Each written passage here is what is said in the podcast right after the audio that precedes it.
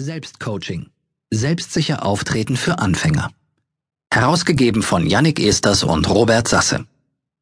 Es gibt so viele Seminare. Einige versprechen viel, andere halten sogar mehr als das, was sie in Aussicht stellen. Wer das nicht glaubt, der kann sich anhand beeindruckender Erfahrungsberichte davon überzeugen. Allein eine Gewähr für das möglichst erfolgreiche Abschneiden jedes einzelnen Teilnehmers kann nicht pauschal übernommen werden, es hängt ja schließlich auch von der an den Tag gelegten Motivation und nicht zuletzt von seiner Eignung ab. Vielen Coachings auf allen Ebenen gemein ist, dass sie eine Menge Geld verlangen für das, aus dem jeder für sich das Beste machen soll.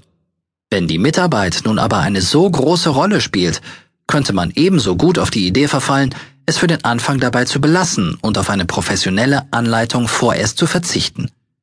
Coachen Sie sich selbst, um zu sehen, was dabei herauskommt. Sollte der Erfolg nicht den Erwartungen entsprechen, können Sie es immer noch auf andere Weise versuchen und eine Investition tätigen, die sich auszahlen muss.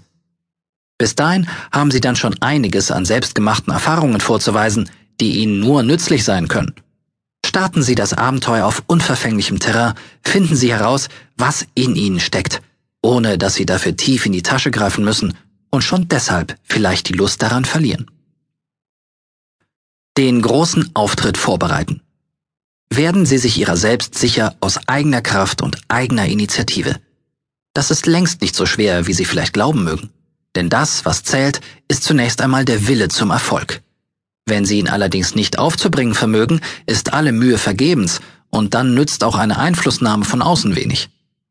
Sind Sie beständig von Selbstzweifeln geplagt, sollten Sie erst einmal in sich gehen und sich fragen, woran das liegt. Alles andere aber ist eigentlich nur eine Frage der Übung. Nehmen Sie Situationen vorweg,